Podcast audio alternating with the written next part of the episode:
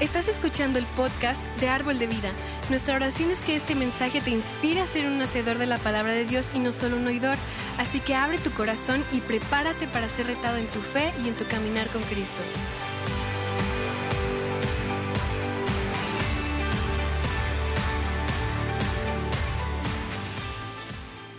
Damos la más cordial bienvenida.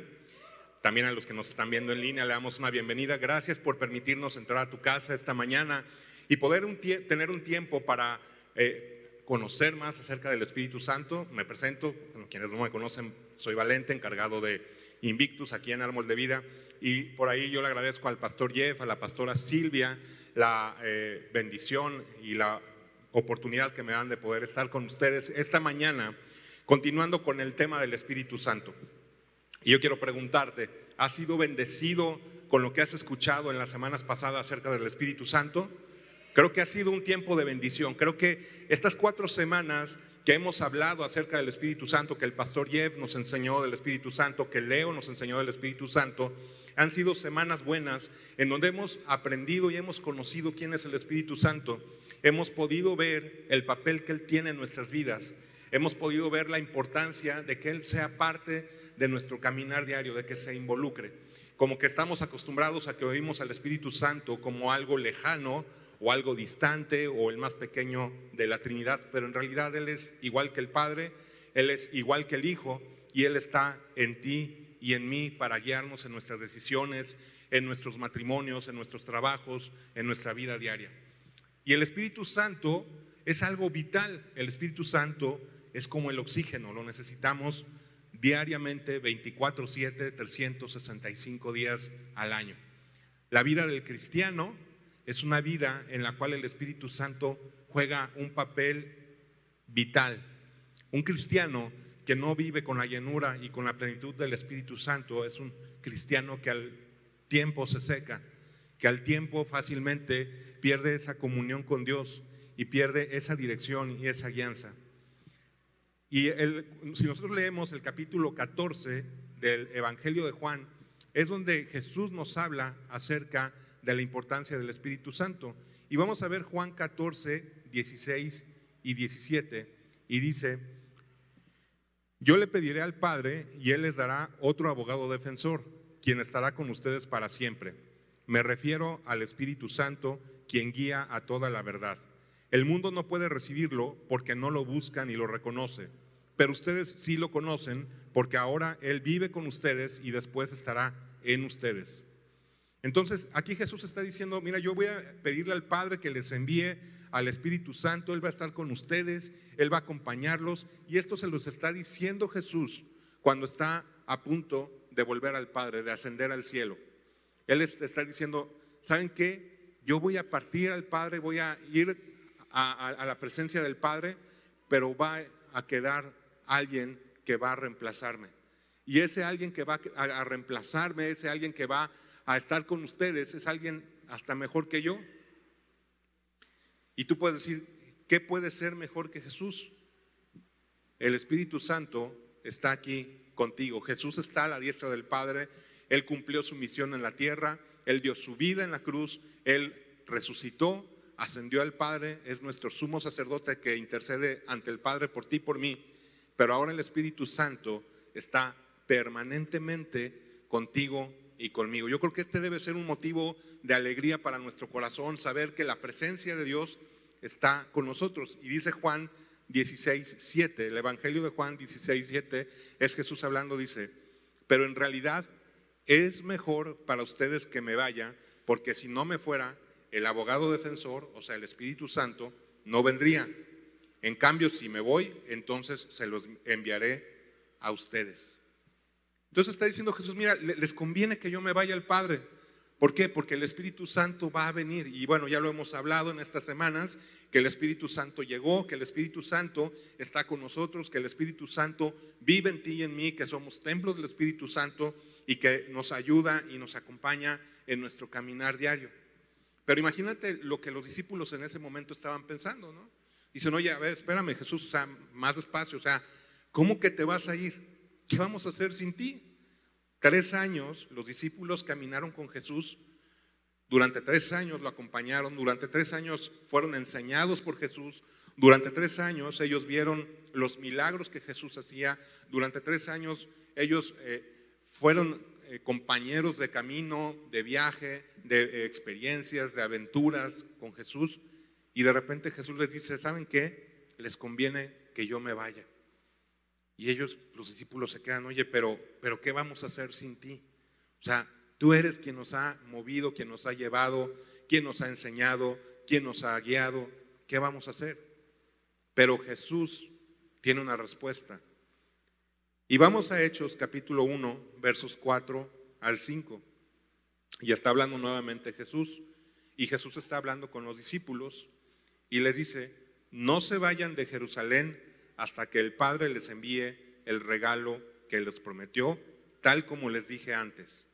Juan bautizaba con agua, pero en unos cuantos días ustedes serán bautizados con el Espíritu Santo. Esta es la promesa que tú y yo tenemos. Esta es la promesa que Jesús le hizo a los discípulos.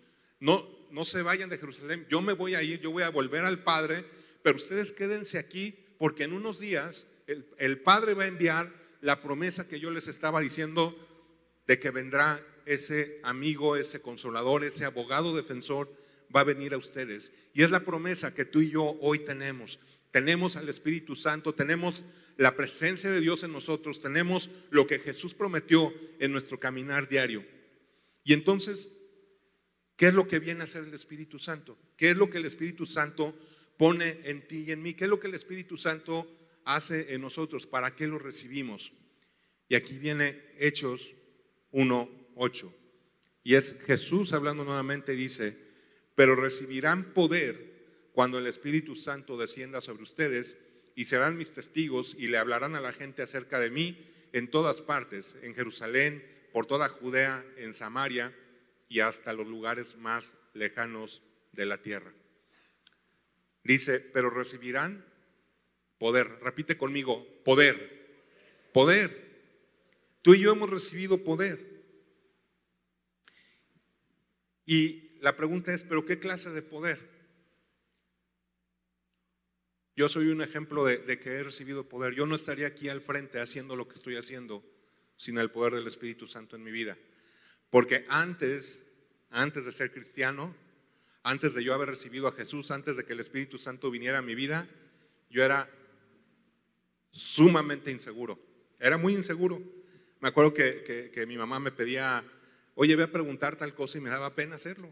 Ir y hablarle a una persona extraña, no me atreví a hacerlo. Y ahora imagínate estar aquí al frente compartiendo contigo esto. No lo hubiera hecho, pero es por el poder del Espíritu Santo que podemos hacer cosas que no nos imaginábamos. Ya el pastor Jeff nos hablaba acerca de esto hace unas semanas, que podemos hacer cosas que para nosotros humanamente no son posibles, que podemos decir que no tenemos la capacidad de hacerlo, pero el Espíritu Santo viene y te da ese poder y esa capacidad para poder hacerlo. Si tú vas a hacer algo, vas a predicar, vas a compartir, vas a, hacer algo para el reino de Dios, necesitas el poder. Si quieres tú llevar esperanza a alguien, necesitas el poder del Espíritu Santo. ¿Cuánta gente llega a tu vida con eh, necesidades, con situaciones que te platican personales, situaciones en donde no sabes, o tú humanamente puedes decir, híjole, ¿qué le digo a esta persona?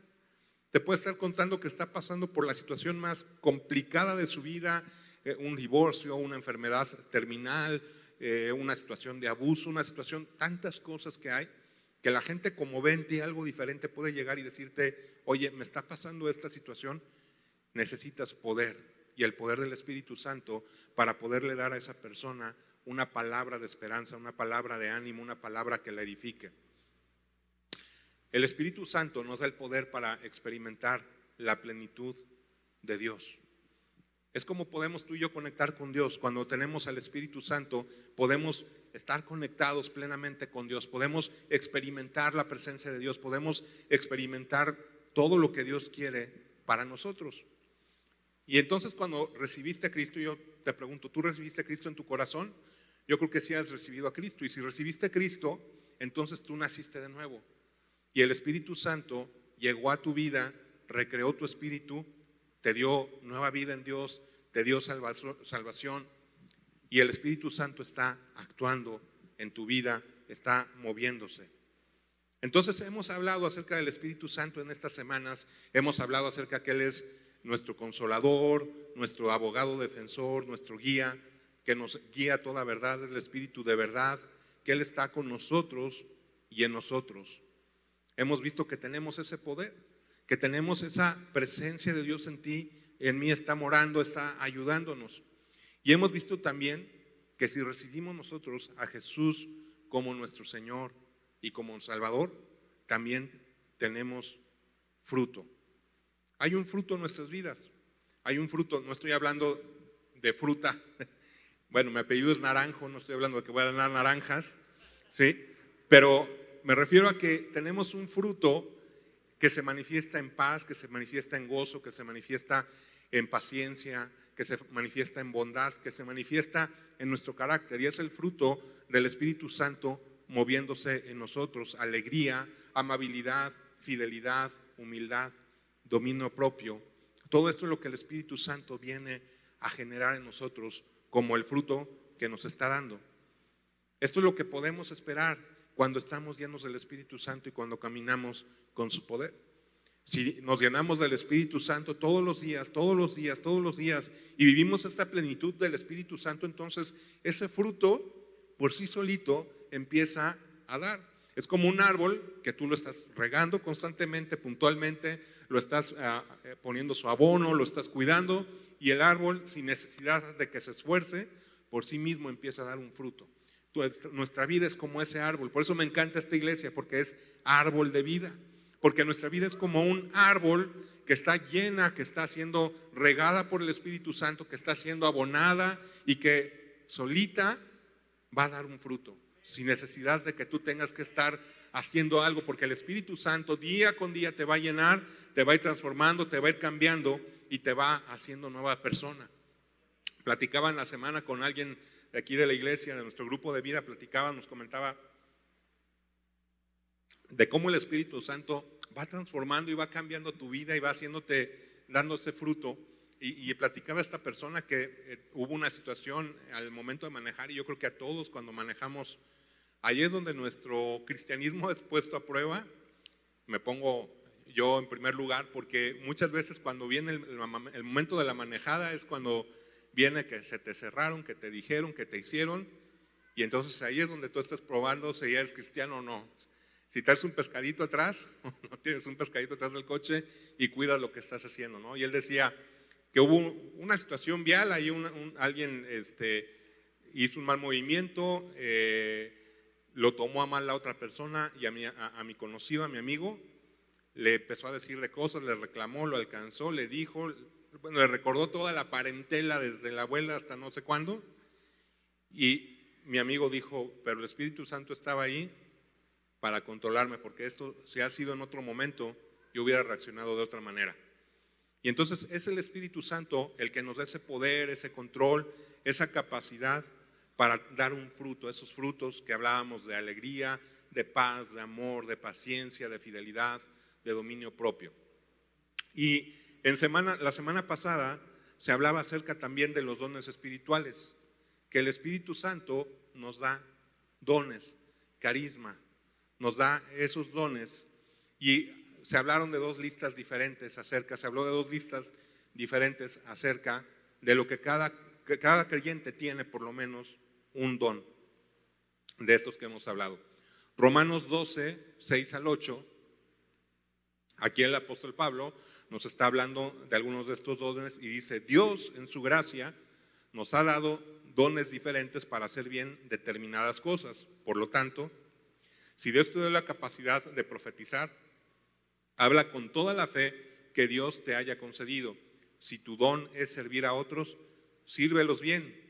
Si eres maestro, enseña. Si tu don consiste en animar a otros, anímalos.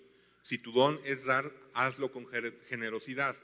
Si Dios te ha dado la capacidad de liderar, toma la responsabilidad en serio. Y si tienes el don de mostrar bondad a otros, hazlo con gusto. Fíjate, aquí hay una lista de esos dones que el Espíritu Santo puede poner a nuestras vidas. puede darnos la capacidad de profetizar, puede darnos la capacidad de servir a los demás. Profetía, profecía, profecía, perdón, servicio, nos puede dar la capacidad o el poder de animar a otros, es otro don. Luego otro don es poder ser generosos y dar a los demás, es otro don que el Espíritu Santo nos pone. Nos da la capacidad de liderar, estar al frente de un grupo de vida, estar al frente de un ministerio dentro de la iglesia, estar al frente de un grupo de personas, es otro don. Y otro don es ser bondadosos con los demás, mostrar bondad a otros y hacerlo con gusto. ¿Y para qué nos da Dios estos dones? Nos los da para poder ser bendición para otros, para que podamos animar, para que podamos fortalecernos unos a otros, para que podamos beneficiarnos unos a otros, para que podamos hacer una diferencia en el mundo. La iglesia, la gente más bien en el mundo puede voltear hacia la iglesia y puede encontrar algo diferente. ¿Por qué? Porque tú y yo tenemos dones que el Espíritu Santo nos ha dado y cuando esos dones los ponemos al servicio de Dios, wow. La verdad, ahorita que estaba viendo el anuncio de los, de los alcances que ya se van a hacer permanentemente, y, y de verdad quiero animarte a que si no has ido a un alcance, te des la oportunidad de ir a un alcance. Tú vas a ver ahí cómo cada don que Dios ha puesto en nosotros lo estamos usando para la gloria de Dios y llevamos el amor de Dios, llevamos esperanza, llevamos una palabra de aliento, llevamos eh, eh, todo lo que la gente en el momento está necesitando, le llevamos una respuesta de parte de Dios. Y hay gente que, siendo, que está siendo tocada a través de eh, nuestros alcances, porque hemos puesto nuestros talentos para el servicio de Dios. Porque Dios nos ha dado una serie de dones, como estábamos hablando. Y entonces, por ejemplo, en los alcances tú ves todos esos dones que están trabajando con un mismo propósito. Y está el don de dar. Y entonces hay gente que pone de su dinero, que pone, eh, eh, dona para llevarle a, los necesitados, hay gente que enseña, hay gente que muestra ese amor, hay gente que tiene ese don de, mostrar bondad a, la demás, a las demás personas y cuando llegan con una necesidad, ahí encuentran la respuesta de Dios a sus vidas. Entonces, es interesante cómo esos dones que Dios nos ha dado, cuando tú y yo los ponemos al servicio, cuando tú y yo decimos, este es el don que Dios me dio y lo estamos usando, lo podemos ver para beneficio de la iglesia y para llevar el amor de Dios a más gente. Amén. Es increíble todo esto, es increíble los dones y las capacidades que Dios te ha dado. Y de verdad yo quiero animarte a que tú puedas ver que en ti hay dones, que en ti hay dones que Dios ya puso, que no estás hecho nada más para estar sentado en una silla, sino que Dios ya te puso dones para poder compartir, para poder hacer, para poder llevar su palabra, para poder llevar esperanza a otros. Amén. Tienes dones que Dios te ha dado. Y hay otra lista que está en Primera de Corintios 12, del 7 al 11. Y dice el apóstol Pablo, dice, a cada uno de nosotros se nos ha dado, se nos ha dado un don especial para que nos ayudemos mutuamente. Entonces, Dios te dio dones, ¿para qué? para que nos ayudemos mutuamente, para que tú y yo podamos caminar, nos fortalezcamos unos a otros, podamos trabajar juntos, podamos madurar, podamos crecer de acuerdo a como Dios quiere que podamos crecer y caminar. Y dice, a uno el Espíritu Santo le da la capacidad de dar consejos sabios, o lo podemos decir que es palabra de sabiduría. Entonces, este es un primer don que hoy quiero hablar rápidamente pero al final voy a hablarte de un don muy especial que es el lenguaje del Espíritu Santo, que es el don de lenguas. Pero hoy, quiero hablarte acerca de, de, estos dones brevemente y el primer don es palabra de sabiduría. ¿Y qué es la palabra de sabiduría? Es una revelación sobrenatural del Espíritu de Dios con respecto al propósito que Dios tiene en su mente y lo que es su voluntad. La palabra de sabiduría es algo que tiene que ver con el futuro, con lo que va a pasar con nuestras vidas, de los planes que Dios tiene para nuestras vidas. Te pregunto, ¿tú crees que Dios tiene planes para tu vida? ¿Sí o no? ¿Sí? ¿O estás aquí por casualidad y no sé qué va a pasar mañana? ¿Crees que Dios tiene planes para ti? Amén. Dios tiene planes para tu vida. Dios te trajo aquí con un propósito. Estás llamado porque hay un propósito de Dios para tu vida. Y muchas veces Dios lo que va a hacer es que va a usar a una persona para revelar ese propósito para tu vida a través del uso de este don que es el don de eh, palabra de sabiduría. Muchas veces Dios va a usar este don para poder hablarte y decirte, ok, para tu vida Dios tiene preparado esto. Dios te quiere usar, Dios te quiere llevar, Dios quiere, quiere hacer esto y lo otro contigo. Ah, yo te puedo hablar de una experiencia eh, personal, bueno, algo que a mí me pasó mucho. Cuando yo comenzaba como cristiano, yo tenía pocos meses de cristiano, tenía, pues no, no tenía ni seis meses de cristiano. Eh, yo estaba chico, yo tenía 17, 18 años, estaba chavito hace poquito. y, este, y había un, un hombre de la iglesia, era una iglesia pequeña donde iba, era un señor que por su trabajo andaba en moto. Estoy hablando de que el león todavía estaba chiquito en ese momento, no era el león que ahorita vemos. Y entonces me lo encontraba muy seguido, yo me lo encontraba este señor. Este, él andaba por toda la ciudad, él andaba en la moto y me, lo encontraba. Y él era un hombre muy fiel, yo, yo creo que ya está con el Señor porque estoy hablando de que él ya estaba grande en esa época, ya era un hombre este, maduro. Y él, él me decía, ¿sabes qué? Dice, Dios pone en mi corazón que Él quiere usarte mucho y que Él quiere usarte mucho y que Él te va a usar. Y pues yo estaba recién convertido, recién cristiano, estaba joven y así como que, pues no, o sea, no lo pescaba, ¿no? Como que lo escuchaba, pero no me era muy, no me impactaba o no me llegaba en ese momento lo que Él estaba diciendo.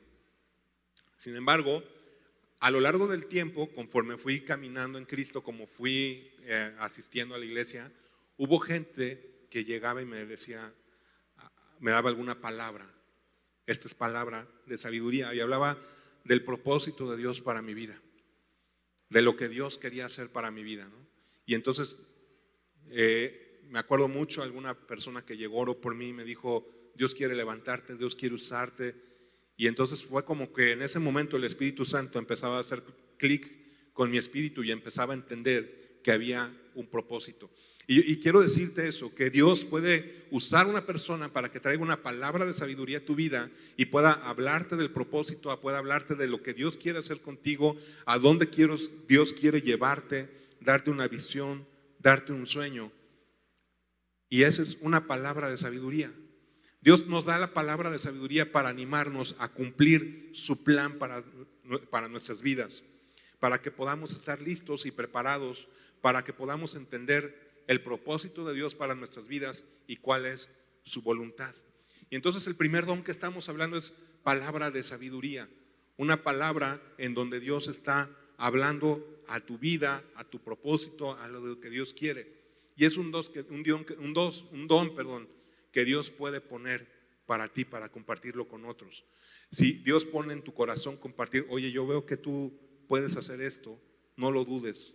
Seguramente es el Espíritu Santo poniendo un don de sabiduría en tu vida.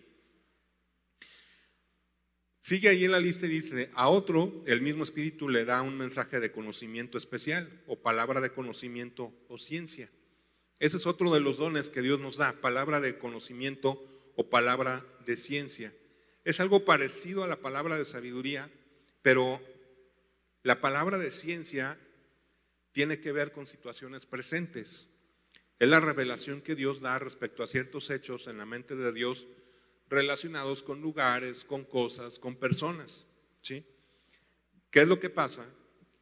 Palabra de ciencia es cuando el Espíritu Santo pone en tu corazón algo y tú vas con una persona y puedes tú decirle, ¿sabes qué?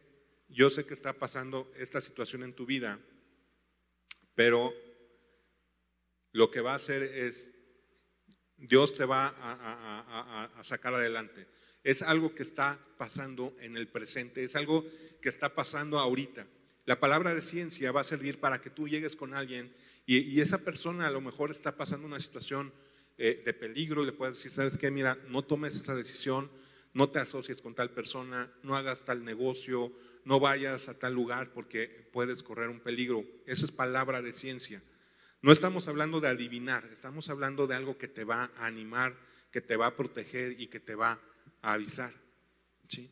O sea, la palabra de ciencia es cuando el Espíritu Santo pone en tu corazón algo para compartirlo con alguien y le puede animar, le puede advertir, ten cuidado. Es como una alerta, un foquito rojo, ten cuidado, no tomes esta decisión, no vayas a tal lugar, decide por acá mejor. Y esa es la palabra de ciencia.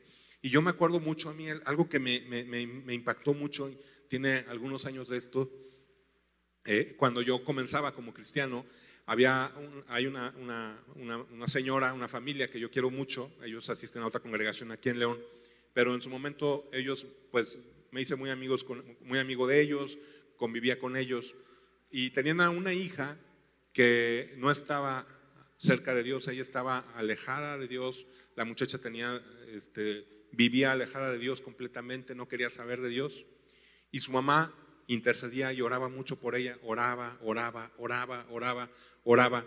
Y un sábado por la noche, la muchacha se fue a Guanajuato con los amigos, andaba en Guanajuato, era tiempo de Cervantino, entonces andaban en Guanajuato. Su mamá estaba orando por esta chica y el Espíritu Santo le dio a su mamá una palabra de ciencia, advirtiéndole que su hija iba a estar en peligro, que orara por ella para que Dios guardara la vida de esta chica.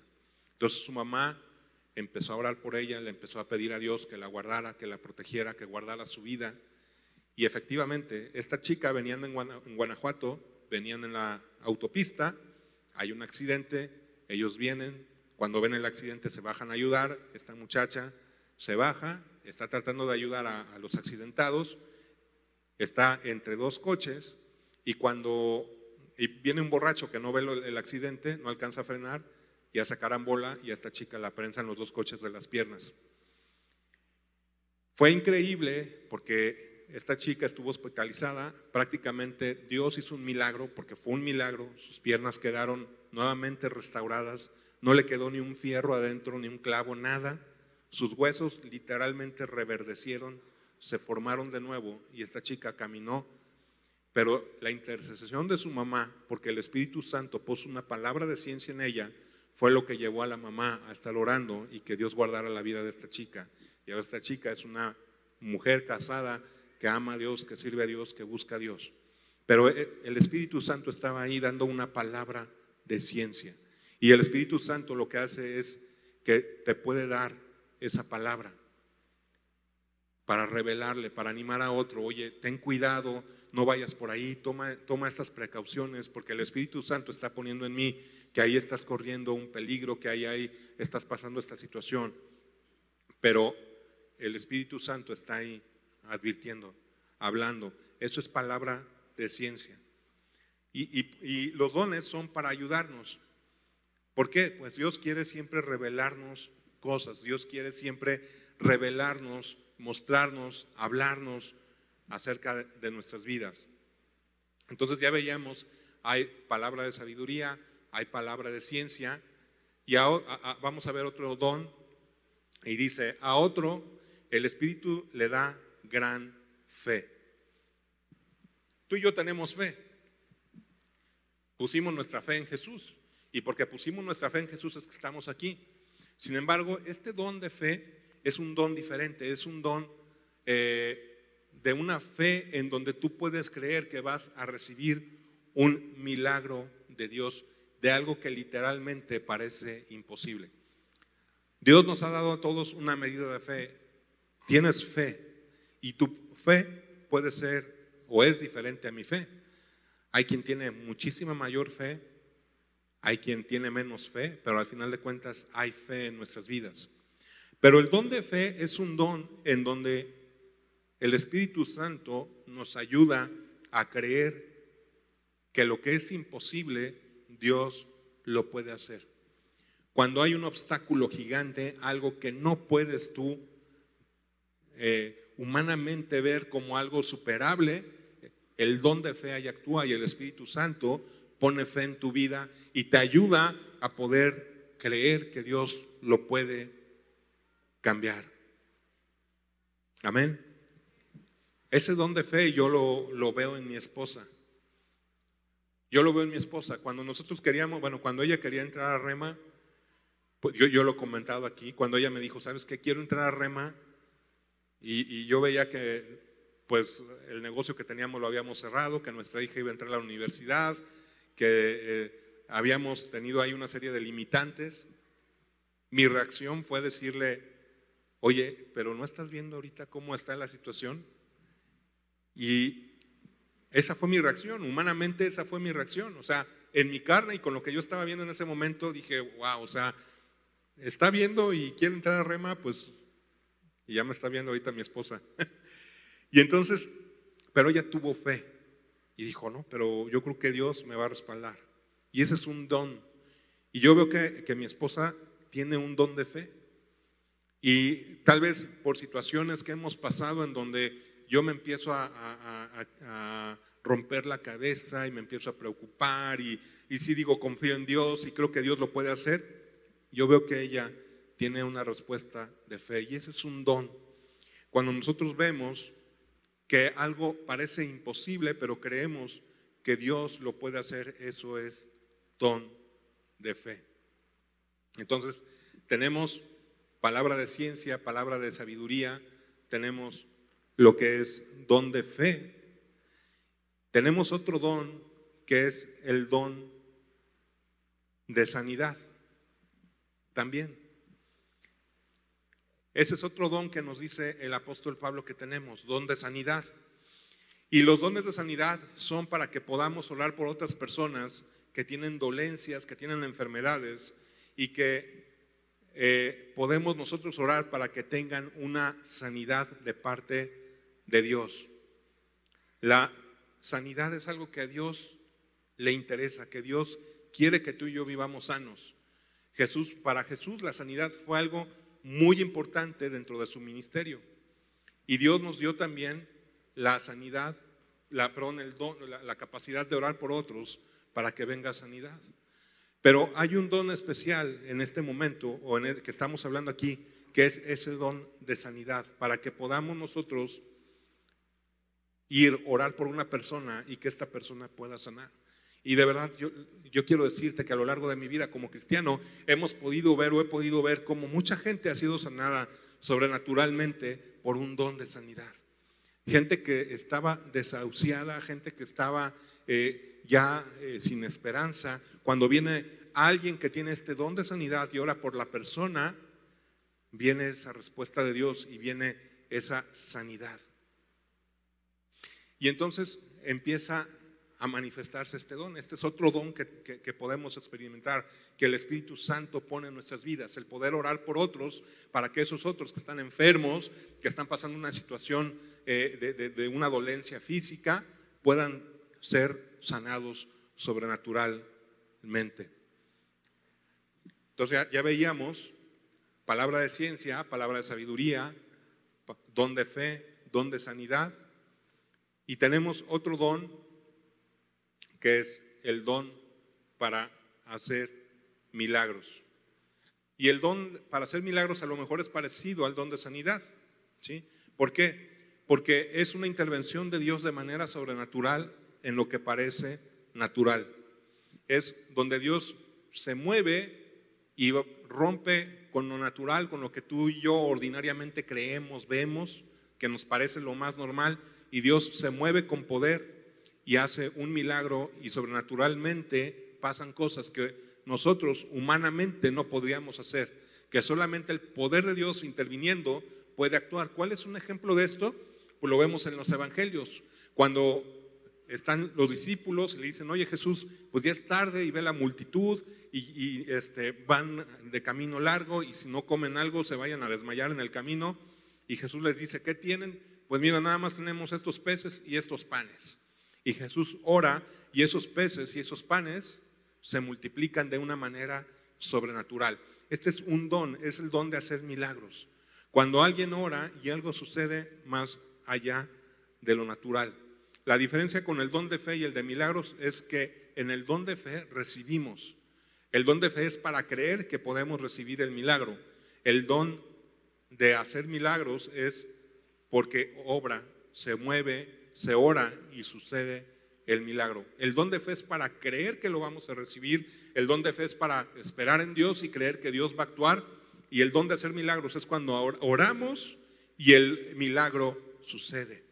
Entonces, vamos ahí con la lista, la vamos viendo, tenemos este don y tenemos otro don que eh, nos dice, y es, Dios le da a otro la capacidad de profetizar. Entonces ve, tenemos don de ciencia, don de, de palabra de ciencia, don de palabra de, sabiduría, don de fe, don de sanidad, don de hacer milagros, y tenemos a otro el don de profetizar. Y entonces, ¿qué es la profecía? Cuando oyes profecía, como que cuando hablas de profecía se vuelve en algo muy místico, ¿no?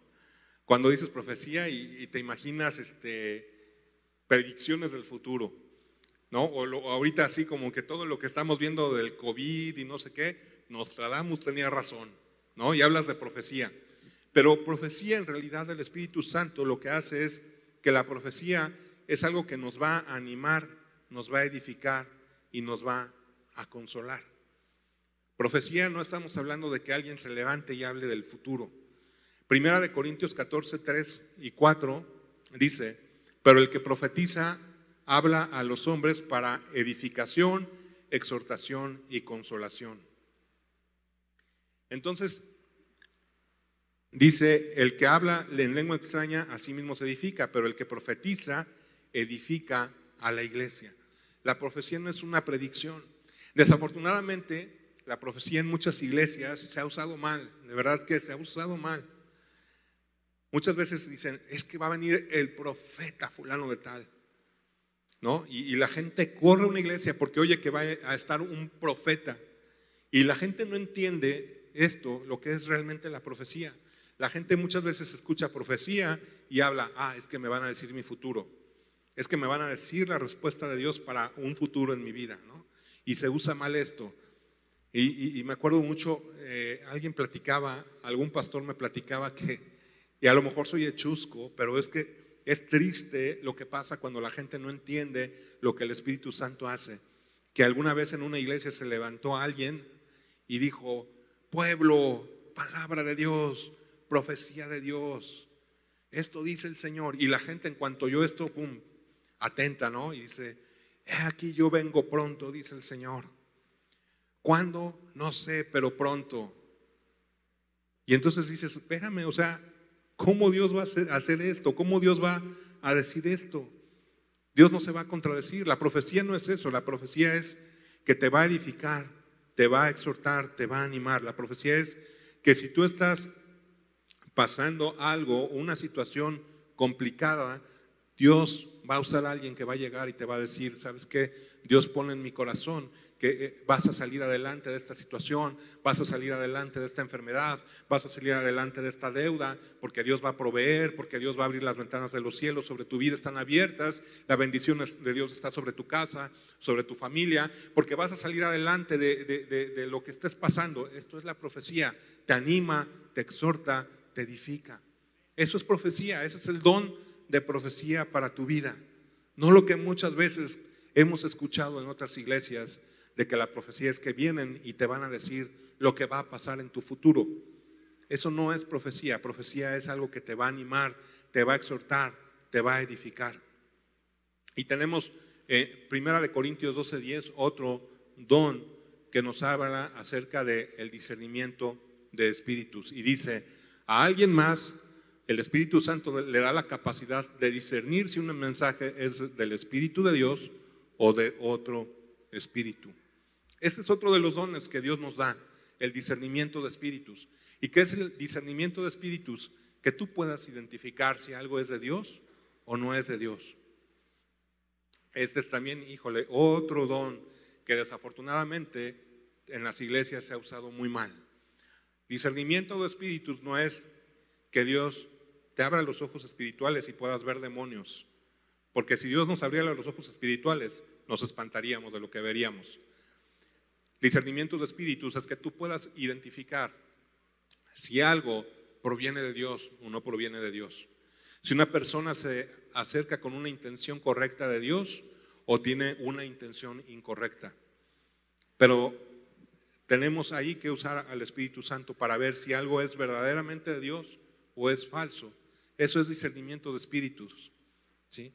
Discernimiento de espíritus no quiere decir que tú te levantes y que eh, veas un demonio aquí, un demonio allá, un demonio por acá saltando. Eso no es discernimiento de espíritus. Mucha gente lo ha usado mal esto del discernimiento de espíritus, ¿no? Y están viendo demonios hasta en la sopa, ¿no? Y demonio de no sé qué, y demonio de sobrepeso, te vas ahorita, pero en la noche te almorzaste, te cenaste media docena de tacos y dos cocas, ¿no? Y entonces, pues eso no es discernimiento de espíritu.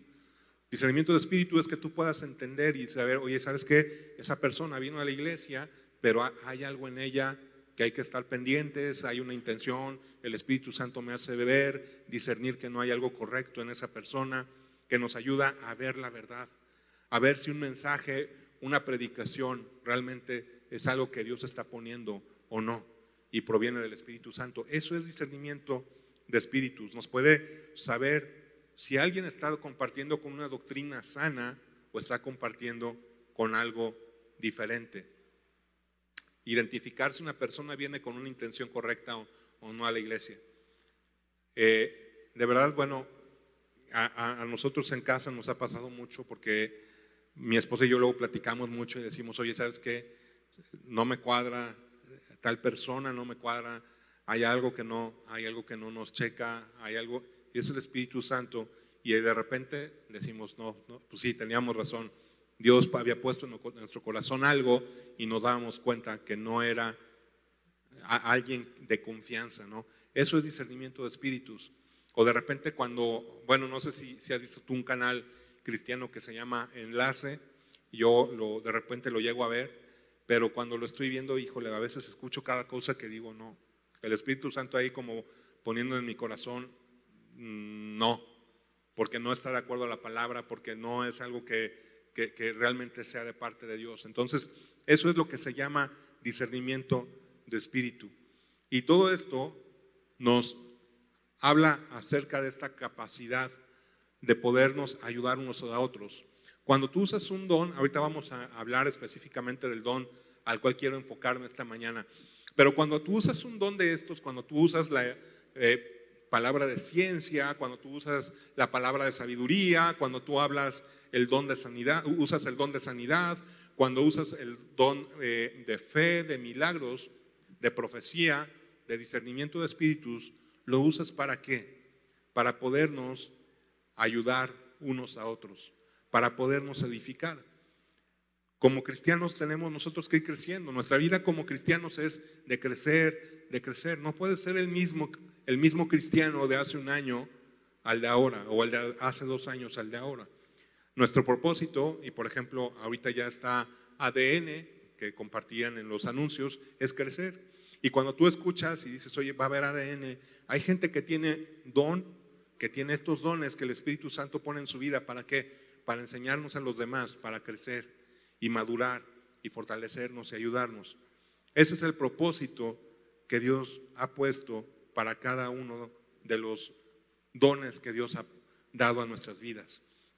Y tal vez tú puedas fluir en un don más que en otro, puede ser que Dios te haya dado un don de sabiduría o que Dios te ha dado un don de ciencia para poder hablar a la gente de una situación que está eh, eh, pasando, que la puede poner en riesgo, o tal vez Dios te ha dado un don de sanidad y puedan venir a ti gente enferma por la cual tú ores y Dios de manera milagrosa, sobrenatural la pueda sanar, o tal vez Dios te ha dado un don de, de milagros o de fe.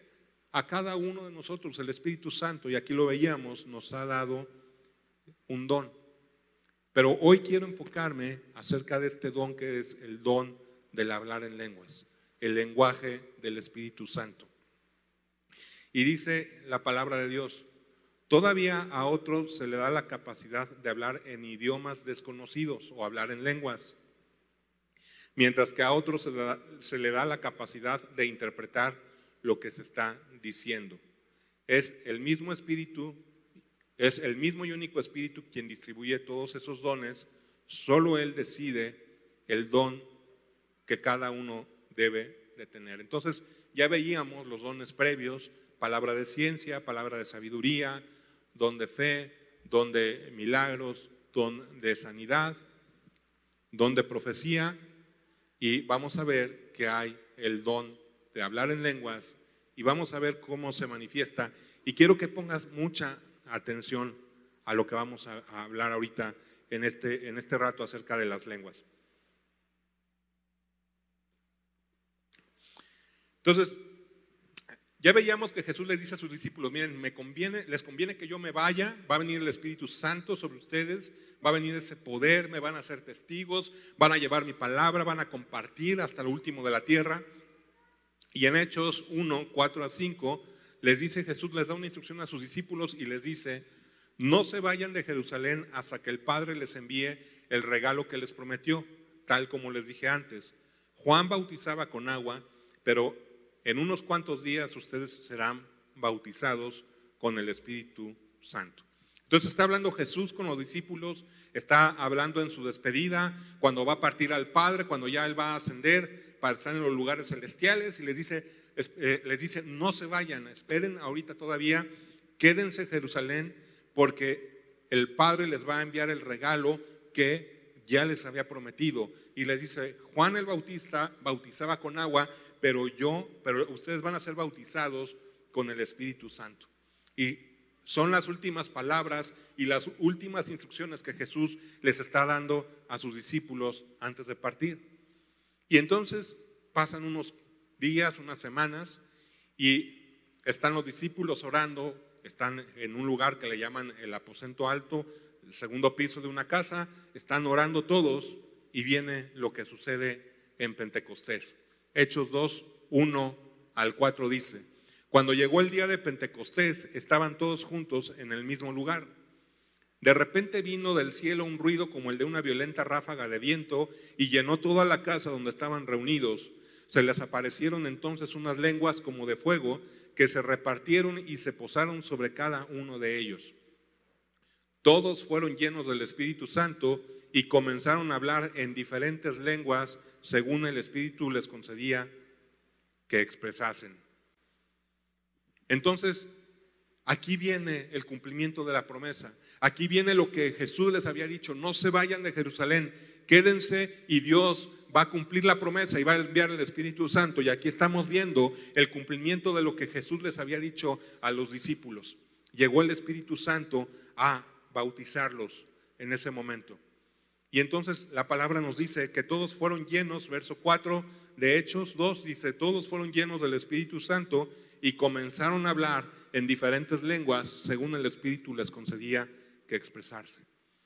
Entonces, aquí es cuando podemos nosotros ver la vida llena del Padre, del Hijo y del Espíritu Santo. Y aquí es donde la controversia empieza. ¿Por qué? Porque estaban reunidos y empezaron a hablar en otras lenguas humanas. Y entonces vamos allá Hechos 2, 5 al 13, y dice, estaban de visita en Jerusalén judíos piadosos procedentes de todas las naciones de la tierra, de todas. O sea, era un lugar donde había gente de todo el mundo conocido. Al oír aquel bullicio, se agolparon y quedaron todos pasmados porque cada uno los escuchaba hablar en su propia lengua. Desconcertados y maravillados decían, ¿no son galileos todos estos que están hablando? ¿Cómo es que cada uno de nosotros los oye hablar en su lengua materna? Partos, medos y elamitas, habitantes de Mesopotamia, de Judea y de Capadocia, del Ponto y de Asia, de Frigia y de Panfilia, de Egipto y de las regiones de Libia, cercanas a Sirene, visitantes llegados de Roma, judíos y prosélitos, cretenses y árabes, todos por igual los oímos proclamar en nuestra propia lengua las maravillas de Dios. Desconcertados y perplejos se preguntaban, ¿qué quiere decir esto?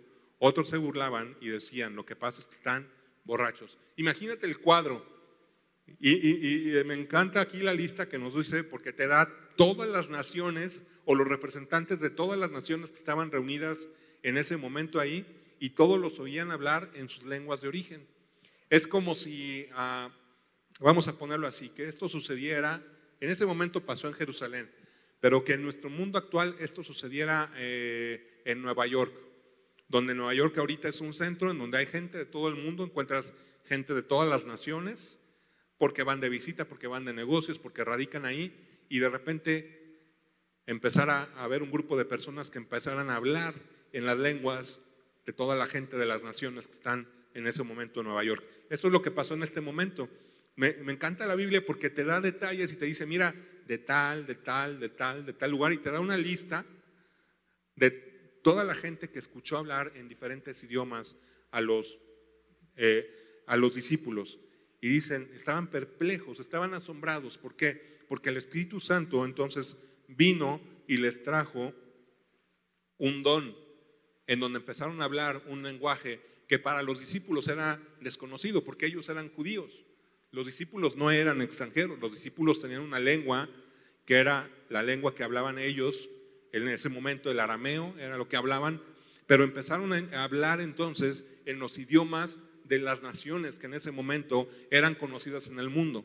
Y esto generó una expectativa hacia la gente, oye, ¿qué pasa? Ellos son judíos y están hablando mi, idioma, están hablando mi lengua.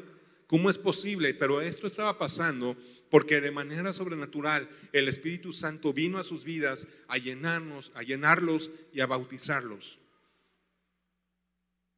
¿Y por qué? Porque para Dios este don es un don importante.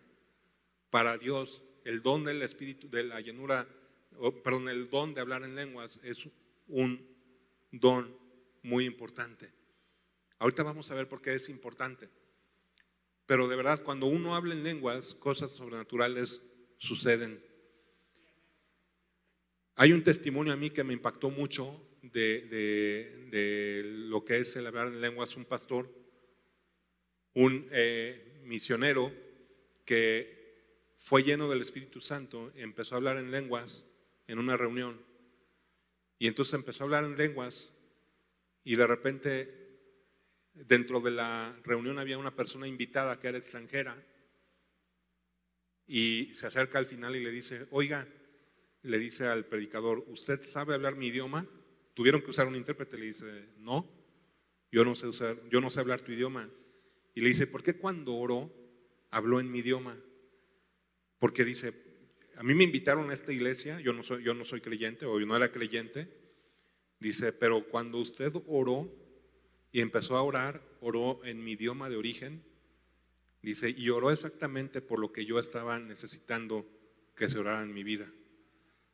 El Espíritu Santo usó este don en este hombre, habló en lenguas, habló un idioma que para todos era desconocido, menos para alguien que estaba ahí, y recibió algo de parte de Dios.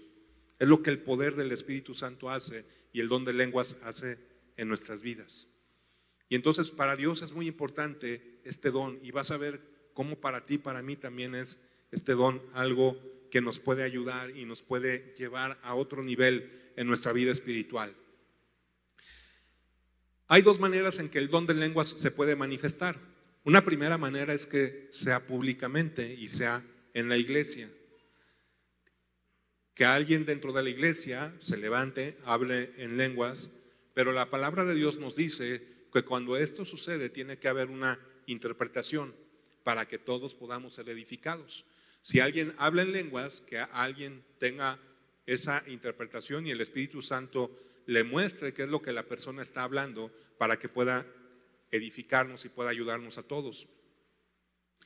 Primera de Corintios 14, 27 al 28 dice, si habla alguno en lengua extraña, sea esto por dos, o a lo más tres y por uno, y uno interprete. Y si no hay intérprete, calle en la iglesia y hable para sí mismo y para Dios. Entonces, aquí es lo primero. Cuando el Espíritu Santo se manifiesta en lenguas públicamente, hay que esperar que haya alguien que pueda interpretar esas lenguas y que pueda edificar a la iglesia. Desafortunadamente, y lo digo mucho, es que se ha abusado del don de lenguas en las iglesias. Y muchas veces la gente llega a una iglesia y todo el mundo está hablando en lenguas y es un gritadero y es un brincadero y, gente dice, pues estos están locos, yo no sé qué estoy haciendo aquí, ¿no? Pero nos dice la palabra de Dios que se hace ordenadamente y que haya alguien que lo interprete. Y entonces hay un mensaje que Dios da y es un mensaje que va a interpretarse y que va a ser para edificarnos, para animarnos, para consolarnos. Y es la primera manera en que el Espíritu Santo se manifiesta en lenguas, de manera pública. Y entonces va a haber una interpretación, va a haber alguien que Dios va a poder interpretar lo que Dios puso en la persona que habló en lenguas para la iglesia y la iglesia entera es bendecida y es edificada.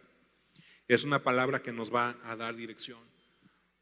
Algo que te quiero decir muy claro es, Dios nunca te va a dar una palabra en donde te va a avergonzar o te va a condenar o te va a, maldecir. No, no, Dios no es así. Dios nunca te va a decir te vas a ir al infierno, te vas a... No, Dios lo que te va a decir, te amo. Si estás haciendo mal, Dios te va a traer a tu corazón un cambio y te va a transformar, te va a cambiar.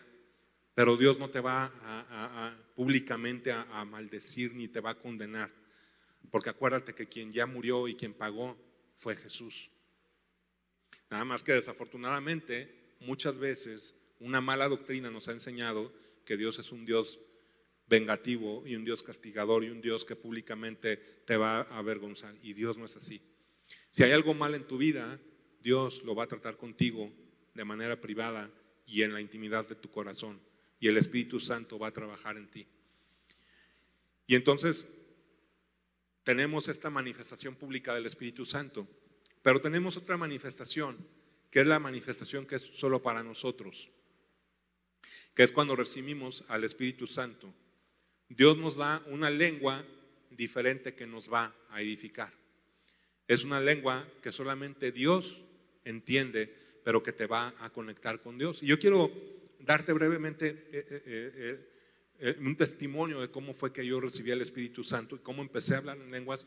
De verdad que Dios es tan, o sea, nosotros como que nos hacemos la idea de que Dios tiene que hacerse las cosas de tal o cual manera, pero no, Dios no es así. Dios puede usarse, puede usar cualquier persona, puede en cualquier lugar tocar tu vida, puede hacer algo muy especial. Y te platicaba hace rato de este hombre que me encontraba, que andaba en una moto por toda la ciudad, me lo encontraba cada rato y me decía, y, cada que me lo encontraba me hablaba acerca de la Biblia y me decía, oye, tienes dudas, oye esto, oye lo otro. y en una de esas veces que me lo encontré, me dijo, ¿tienes alguna duda? Y le dije, pues sí, tengo una duda. ¿En qué consiste esto de las lenguas? ¿no? Y entonces eh, estábamos en la esquina de Boulevard San Pedro y Torreslanda cuando me lo encontré. Y ahí empezamos a platicar y le dije, oye, pues tengo esta duda. Le digo, ¿qué, qué tienes duda? Le digo, acerca del Espíritu Santo, de las lenguas y demás. Y entonces, así como ahorita estamos haciendo, me empezó a hablar con la palabra de Dios, me empezó a hablar acerca de las lenguas. Y me dijo, ¿quieres ser bautizado con el Espíritu Santo? Le digo, sí, pero yo me quedé así como, oye, pero no estamos en la iglesia, o sea, estamos en la calle, en pleno Boulevard Torreslanda, este, y me dijo, no, no hay problema, mira, vente, y me pegó a un muro de un negocio que está ahí sobre San Pedro, ahí oramos, y ahí el Espíritu Santo me bautizó, y ahí empecé a, a hablar en lenguas. Entonces, el Espíritu Santo no está limitado a un lugar, el Espíritu Santo te puede bautizar en donde estás. Ahorita vamos a verlo eso rápidamente.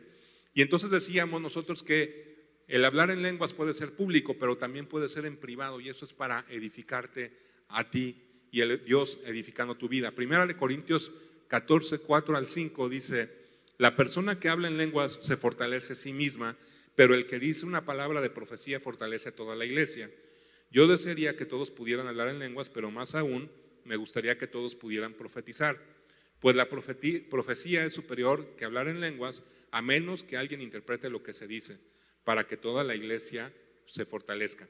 Pero aquí lo interesante es, dice, la persona que habla en lenguas se fortalece a sí misma. Cuando tú hablas en lenguas, estás siendo interiormente fortalecido. Tu hombre interior, tu espíritu está siendo fortalecido, estás siendo edificado, estás siendo lleno de Dios, estás conectándote con Dios. Primera de Corintios 14, 8 dice, doy gracias a Dios que hablo en lenguas más que todos ustedes. Está diciendo Pablo, dice, mira, hablo más en lenguas, ¿por qué? porque las lenguas es un don que te ayuda a ti en nuestra vida de oración, en tu vida de oración diaria. Cuando tú a solas estás conectando con Dios y hablas en lenguas en tu tiempo devocional, entras en una conexión muy especial con Dios, porque en ese momento empiezas tú a ver lo que Dios está, empiezas tú a conectar con Dios de una manera sobrenatural. Dice Primera de Corintios 14, 14 al 15 dice, pues si oro en lenguas, mi espíritu ora, pero yo no entiendo lo que digo. ¿Qué debo hacer entonces? Oraré en el espíritu y también oraré con palabras que entiendo. Cantaré en el espíritu y también cantaré con palabras que entiendo. entonces, cuando oramos en lenguas, estás tú conectando con Dios y a lo mejor no estás entendiendo, pero en ese momento estás entrando en un lenguaje directo y especial con Dios que el Espíritu Santo está poniendo en nuestras vidas. Es, por ejemplo, tal vez no sabes qué orar, tal vez estás pasando una situación difícil, tal vez no tienes ni palabras en tu boca, pero si empiezas tú a orar en el Espíritu Santo y empiezas a orar en lenguas, lo que en tu interior hay empieza a salir y empiezas a ser llenado, edificado, fortalecido por el Espíritu Santo. Por eso es tan importante que tú puedas hablar en lenguas. Es, eh, por ejemplo, eh, voy a ponerte el ejemplo de una computadora. Tú y yo cuando encendemos una computadora vemos una pantalla, vemos una página web, pero detrás de una página hay una serie de códigos que ni tú ni yo entendemos, que los programadores diseñaron para que cuando tú abras una página en internet tengas los links, tengas las imágenes, tengas todo. Pero hay un código detrás que no entiendes. Las lenguas es un código de Dios que te conecta con Dios de manera directa y que te permite vivir en esa plenitud. Y cuando tú empiezas a adorar, a hablar en lenguas, cuando empiezas tú a, a, orar en lenguas, Dios te empieza a llenar de su paz, de su paciencia, de su presencia, de su amor, de su consuelo, de su tranquilidad. Empiezas tú a recargar pilas, empiezas tú a vivir con el poder del Espíritu Santo, con la plenitud de Dios. Y te pregunto, ¿tú quieres vivir eso en tu vida o quieres estar abrumado, eh, preocupado, estresado o quieres encontrar esa conexión con Dios? ¿Qué es lo que tú quieres? ¿Tú cómo quieres vivir? ¿Quieres vivir en esa conexión o no? ¿O quieres quedar limitado? Y sabes qué? Lo interesante de todo esto es, si tú oras, y hoy vamos a orar, si tú no has recibido el bautismo del Espíritu Santo y no hablas en lenguas, hoy vamos a orar al final para recibirlo.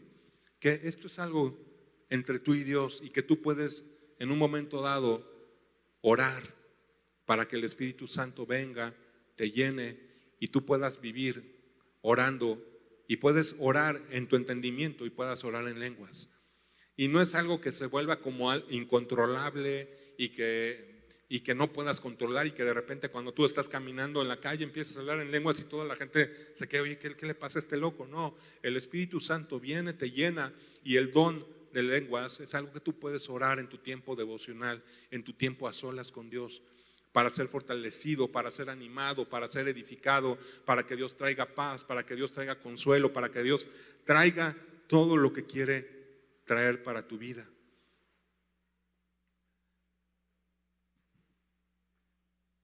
El Espíritu Santo lo que quiere es que podamos rendirnos y someternos a su presencia. Y tenemos que utilizar nuestra boca y permitir que Él fluya y que una palabra que venga a nuestro corazón, a nuestra mente, pueda salir. Esto es el hablar en lenguas. Y tal vez tu mente te va a, jugar ahí una mala pasada y te va a decir, ay, ¿cómo crees esto? ¿Cómo, cómo, cómo esto va a ser de Dios? Pero si tú le das a Dios esa oportunidad de poder orar y pedirle que el Espíritu Santo venga y te llene, Dios lo puede hacer. Dios lo puede hacer.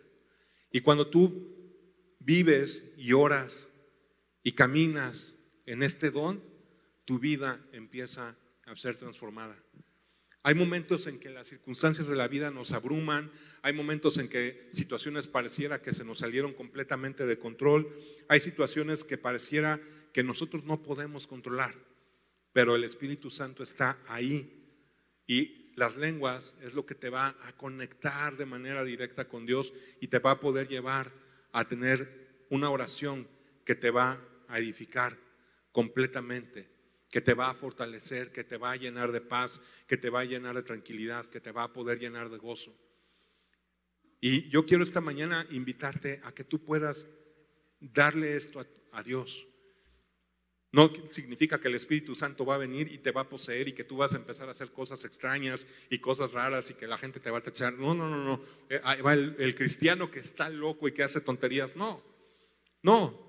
Dios no es así. Pero cuando el Espíritu Santo viene y te llena y cuando el don de lengua se empieza a manifestar y tú lo usas en privado cuando estás en tus tiempos de oración, en tu tiempo devocional con Dios, tu vida es edificada, tu vida es fortalecida, tu vida es llenada, tu vida es transformada. Dice el apóstol Pablo en Gálatas, no sé si tengamos la, la cita, dice, así que les digo, vivan por el Espíritu y no seguirán los deseos de la naturaleza pecaminosa. Porque está, esta desea lo que es contrario al Espíritu y el Espíritu desea lo que es contrario a ella.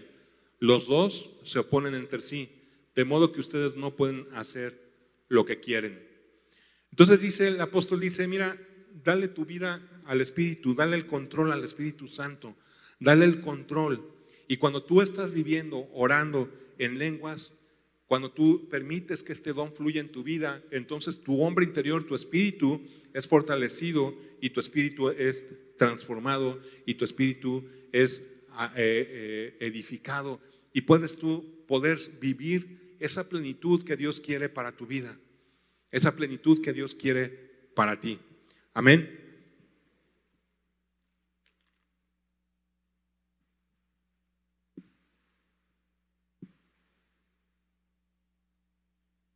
Entonces, yo quiero invitarte a que tú puedas tomar una decisión hoy si quieres ser lleno del Espíritu Santo. Perdón, se me bloqueó aquí tantito esto.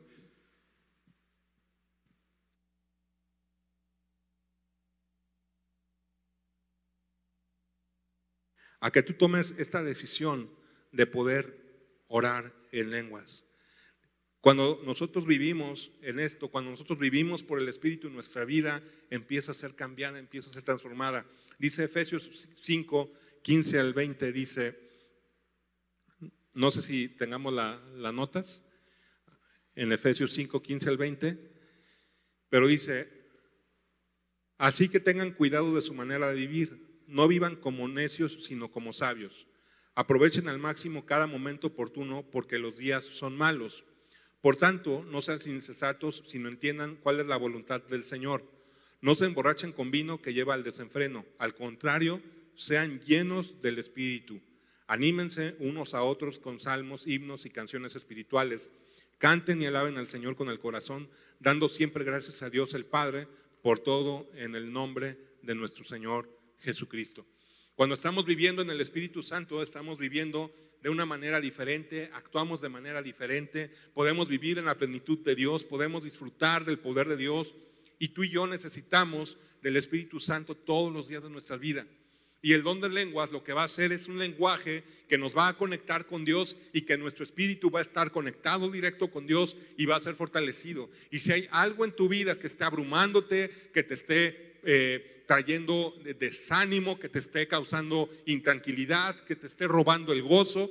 Cuando tú oras en lenguas, tu espíritu es fortalecido, conectas con Dios de una manera especial y eres edificado y eres animado. Y yo no sé si hoy tú deseas esto en tu vida o no, si deseas poder ser lleno, si deseas tú poder tener esa demostración del poder de Dios en nuestra vida. Y yo quiero invitarte a que hoy, hoy, tú puedas recibir este don. A que hoy tú puedas recibir al Espíritu Santo, el bautismo del Espíritu Santo en tu corazón. Aunque hoy tú puedas recibir lo que Dios quiere hacer. A que hoy tú puedas recibir este poder en tu vida y que te pueda llevar a una vida diferente y una vida en otro nivel espiritual. Y yo quiero invitarte esta mañana a que nos podamos poner de pie.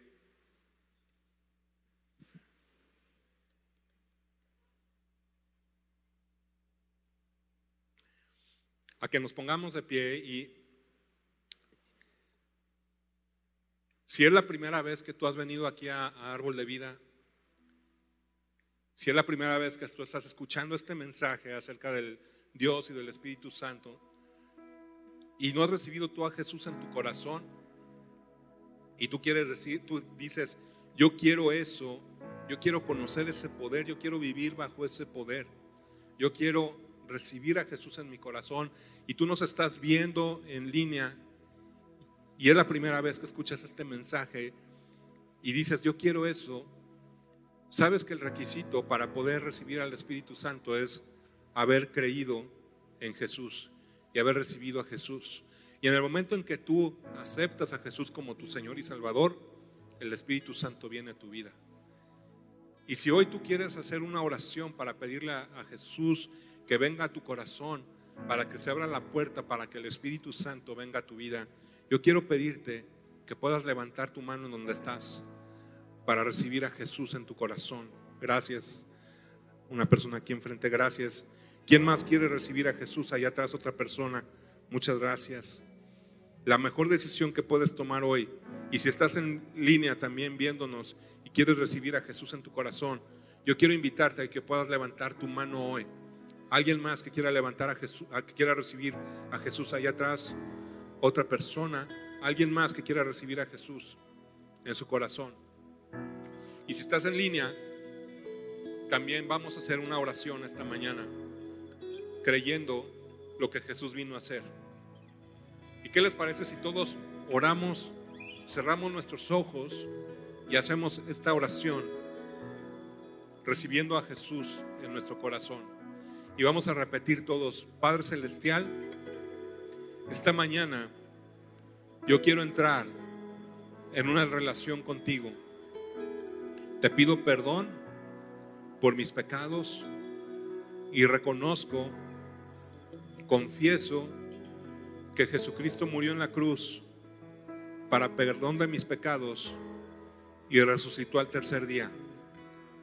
Te recibo como mi Señor y Salvador y te doy gracias porque el Espíritu Santo vendrá a mi vida a partir del día de hoy.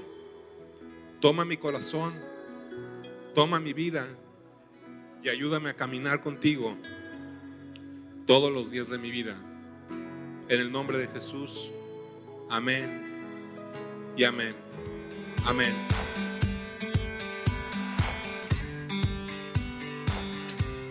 Que hayas disfrutado de esta palabra. Puedes encontrar más mensajes e información sobre nuestra iglesia en www.arboldevidaleon.com. Queremos invitarte a que nos visites en Boulevard San Juan Bosco 3026, Colonia Cañada del Refugio, o vernos en nuestra página de Facebook Iglesia Árbol de Vida. Una vez más, gracias por escucharnos.